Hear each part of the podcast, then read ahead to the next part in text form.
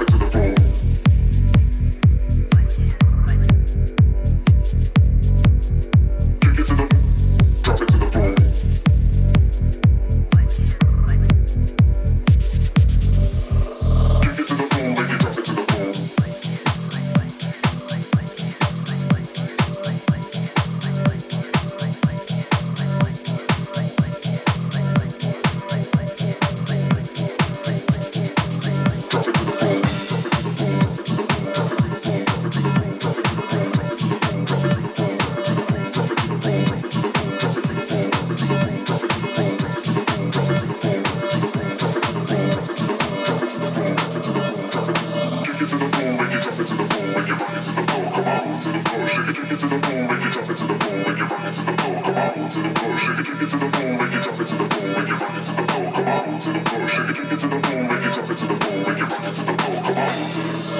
make it